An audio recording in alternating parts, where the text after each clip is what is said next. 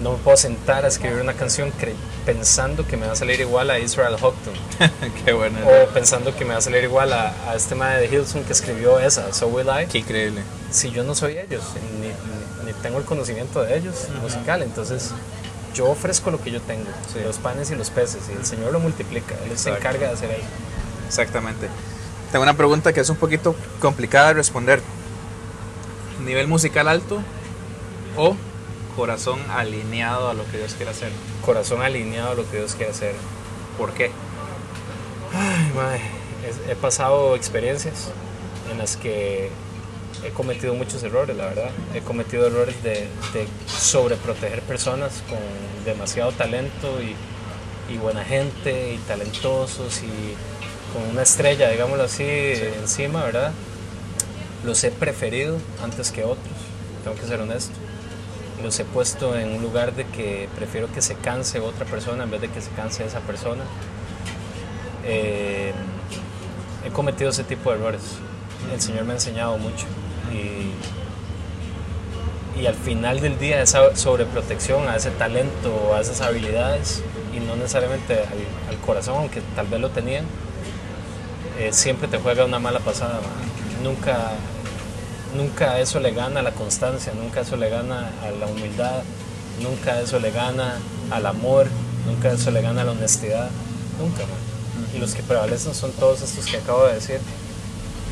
Los de corazón honesto, los quebrantados, los que no se aferran a su talento, etc. Ellos son los que permanecen y logran desarrollar su talento, además, muchas veces, de maneras extraordinarias. ¿Y, y cómo, cómo hacer con alguien que tal vez no sea, hablando dentro de un equipo de música de la iglesia, cómo trabajamos con una persona que tal vez no sea tan buena ejecutando el instrumento?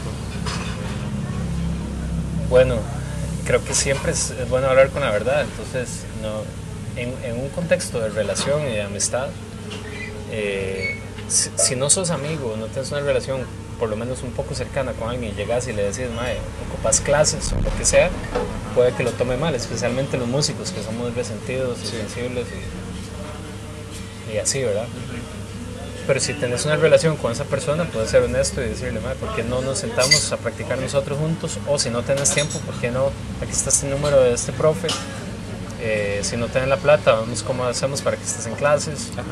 O si no, métete a clases y, y mejora, digamos practicar. Siempre he pensado que, que dentro de un equipo tiene que haber amistad por el hecho de que donde hay amistad hay lealtad, digamos, hay lealtad. Se supone. Se supone que debería ser así. Claro. Pero el asunto es que a veces somos un montón de gente que toca un instrumento pero que no nos conocemos. Sí. Eh, y ahí es donde viene todo el problema de chismes, todo el problema de que la agarro, que si me dicen algo, yo pienso que me lo está diciendo para herirme y realmente lo está diciendo para crecimiento a veces. Sí, sí, sí. Entonces, ¿qué consejos podemos dar a una persona que está liderando un equipo de adoración? ¿Qué consejos, cómo generar, que está pastoreando? Y siendo el líder, digamos, del, equipo de adoración. O, cómo generar un liderazgo efectivo, cómo trabajar en eso bajo su experiencia. Sí.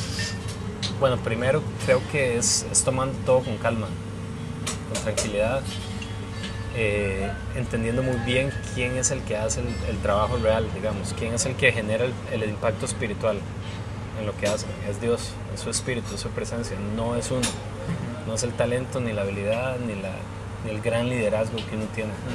Es literalmente el Señor, eso hay que tenerlo muy claro, porque así no te tomas las cosas tan a pecho. Así cuando alguien se va o se enoja o, o cuando alguien te responde feo o cualquier cosa, no, no te lo tomas tan personal, ¿verdad?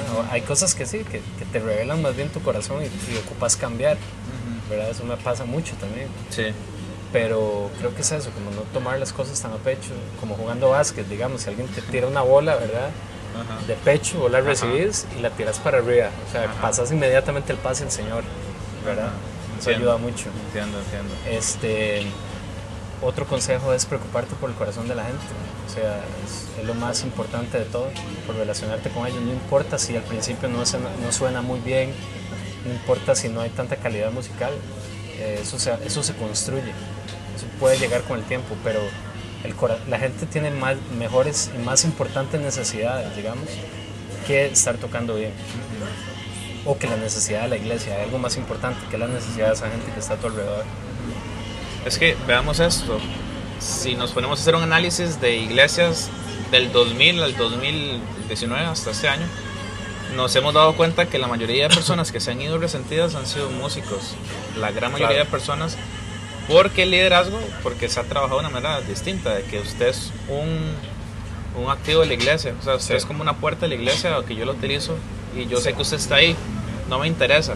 O sea, Sí. yo cuando veo mi iglesia, yo sé que la puerta está ahí. Y a veces siento que el, el liderazgo ha hecho eso. Claro, ha Hace hecho- ver a la gente como, como cosas de la iglesia y Sí, no como personas de la Objetos iglesia. literalmente que si uno se va o si uno no funciona, chao, next. Exacto. Y no importa dónde se fue esa persona, ni qué hizo, ni el corazón de venga el que sigue. Y ojalá sea mejor. Exacto, exacto. Esa es la mentalidad. Y eso es destructivo, eso es diabólico. o sea, eso no tiene nada que ver con Dios. El corazón de Dios es de amor. Pero obviamente está liderada por hombres la iglesia, entonces de, todos cometemos errores de Claro, ese tipo, claro. como el que yo comentaba ahora, lo importante es aprender eh, a que hay cosas más importantes que la música, aunque si de verdad trabajas en la parte del corazón y la parte de la unidad y la parte que es más importante verse que tocar, Ujú. inmediatamente el, el- el músico va a empezar a tocar mejor. Sí, porque se va a sentir bien. Es un producto, o sea, es un, es un resultado fijo, digamos. Eso lo experimentamos nosotros. Nosotros ahora que estamos plantando una iglesia, no tenemos tiempo para ensayar. Yo no quiero clavar a la gente con un ensayo, con una reunión, con esto y lo otro, porque de, es lo mismo de eso. Objetos que duran tres meses y chao, venga el que sigue. O sea, yo- ese no es nuestro corazón ahora. Entonces, por eso no ensayamos. Y ensayamos, o sea, entre semanas escuchamos las canciones, adoramos con las canciones, pero el día que tocamos las repasamos. Y, y eso ha generado eh, que no, no estamos fundidos, no estamos Es que quemados. eh, es otro tema. Es que al final de cuentas, eh, en Costa Rica tal vez no hay estructura para poder pagar a músicos. Sí. Todos son voluntarios Sí. y todos tienen sus cosas que hacer también. Eso también hace que, que sea Mae, sano. Eso te iba a decir, el- uno de los retos más grandes que he enfrentado en mi vida de iglesia es trabajar con voluntarios. Claro. Porque estás caminando en la línea mae, entre, entre puña, estos, ellos no, no les pago nada, no se les paga nada, pero se pusieron la camiseta, están Sí, comprometidos. sí. Entonces, cuento con el compromiso de ellos, pero no sé si con el tiempo de ellos. Es complicado. Entonces, claro, en el caminar te das cuenta quiénes lo ven Claro. como una prioridad o no, Claro. Pero es muy sutil esa línea. Pero, pero ahí es donde tal vez pequeñas acciones hacen que, ok, no nos pagan, pero veo que con pequeñas acciones el liderazgo de la iglesia o el pastor de la claro. iglesia eh, me hace ver como que soy importante. Un ser humano. Dentro de, exactamente. Totalmente, sí. Cosas pequeñas. eh, por ejemplo, Por ejemplo, digamos, nosotros no, no, no le no podemos en este momento pagar a los músicos, así, pero cada vez que yo puedo, obviamente más empezando una iglesia, pues, cero recursos, yo voy y les compro cuerdas, voy Claro. y les, y les- me explico, los chineo, ¿no? Claro. De una manera como, no para que se queden, sino para valorar lo que ellos están por ejemplo, haciendo. una vez fui a una iglesia a, a tocar y me acuerdo que eran dos servicios en la mañana Sí, y la iglesia les daba un cuponcillo para desayunar. claro. O sea, son cosas que tal vez uno dice, no, es nada, pero en nosotros realidad... estamos en un centro comercial donde hay parqueos que se pagan y son caros, ahí en Escazú. Yo moví tierra y, tierra y cielo, como se diga, Cielo y tierra. cielo y tierra, para tener tiquetes para que ellos no paguen parqueo esas 5 o 6 horas que Ok, están ahí. pero esas son pequeñas cosas que uno puede hacer, aunque tal vez no haya el recurso financiero para poder pagar a los voluntarios, pero que hacen ver de que realmente son importantes y son una pieza muy importante en la iglesia. Totalmente. ¿Qué otra cosa podría uno hacer por un equipo? Este.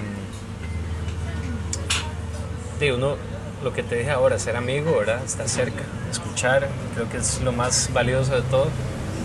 Eh, no tomar decisiones por ellos, no decirles qué es lo que ellos tienen que hacer, a menos que te pregunten un consejo, darlo, eh, acompañarlos y, y pensar que, que tu, fina- tu finalidad, tu meta final, no es que ellos se conviertan en personas como vos, sino en personas como Jesús.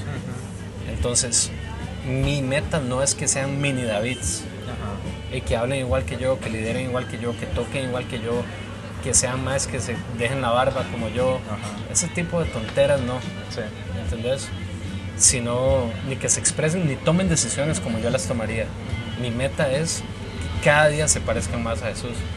Entonces, mi liderazgo cambia. Mi liderazgo es de acompañamiento.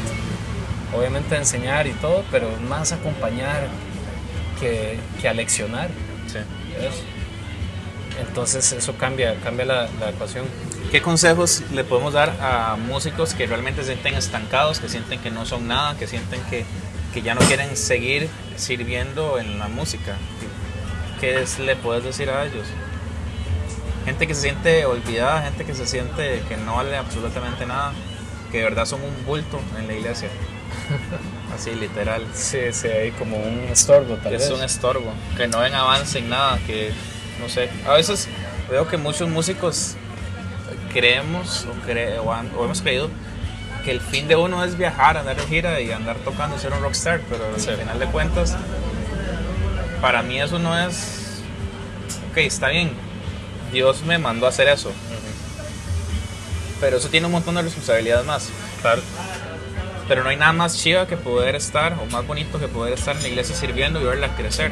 Sí. En tu caso, imagino que debe ser chivísima poder ver la iglesia que inició desde abajo Ujú. y poder verla crecer. Eso no quiere decir crecer en lugar, sino crecer en, en- en personas, Sí, crecer en, en- Corazones. corazones. sí. Ok, ¿qué consejo le puedes dar a esos músicos se sienten así? Sí, es, es interesante, ¿verdad? Yo, yo sí he notado eso, que hay mus- mucho músico frustrado Sí, eh, en las iglesias, ¿verdad? De- somos esa personalidad, ¿verdad? Muchos nos quejamos de que ah, no es muy sencilla esa música, no, no, eh, ¿para qué yo estar ahí? Pero pasan esa queja constante. sí, Otros dicen, nunca me toman en cuenta. eh, otros dicen, no sé ni por qué vengo, ¿verdad? Etcétera. O sea, somos así. eh, yo, eh, yo les diría que, se- que se den cuenta de que la iglesia es importante, pero no es tan importante. Tocar es importante, pero no es tan importante. Eh, yo sé que suena raro decir que la iglesia no es tan importante, obviamente es importante delante de los ojos de Dios, pero no define quién sos, ni tu futuro, ni, ni, ni tu presente, ni nada, digamos, ¿verdad? Entonces, eh, si te sentís que ya llevas muchos años estancado, dan- dando vueltas ahí, tratando, lo que sea, date un, un break, no de ir a la iglesia, sino un break de, de soñar esa, eso. Y de pensar en que esa es tu meta, digamos, para un toque. Y descansada de eso, entregada esa carga al Señor, de verdad, y descansada de ese, de ese sueño, digámoslo así, que no se ha dado. En el momento en que uno muere a todo ese tipo de cosas, es cuando tal vez cobran vida, o tal vez otras cosas cobran vida y te das cuenta que ese no era el sueño tuyo también. ¿verdad? Entonces hay que, hay que parar un toque, o sea, paren en seco. E- Esa, esa, esas revoluciones que traes desde hace años de queja y de, y de, no sé, no sentirte valorado, para un toque y recordar quién sos, digamos. sí. Recordar en serio quién sos. Eh, Jesús hubo un toque que estuvo obstinado Sí. y él ya le dijo, Padre, yo te, o sea, me encomiendo a lo que usted quiera hacer y listo. A- hasta ese punto, Jesús siendo Dios, Claro. llegó a un punto, creo que está bien parar y redireccionar, pedirle a Dios que, lo, que, le, diga, que le pueda guiar a uno y decirle, bueno, hacia dónde quieres ir, porque Sí. yo en mi fuerza, yo ya no sé para dónde no ir. sé para dónde ir. Y tal vez Dios te revele que lo tuyo es seguir constante en eso. O otras cosas también, o moverte del lugar, lo que sea. A veces se sobre espiritualiza demasiado. Tendré que irme a otra iglesia, tendré que irme a otro lugar. Obviamente hay que ser fiel y estar ahí. Yo estuve 13 años en una iglesia fiel, dándolo todo. ¿verdad? O sea, no es como que andaba brincando de iglesia en iglesia ni nada así, pero, pero siempre estuve abierto a moverme donde Dios quería que yo me moviera.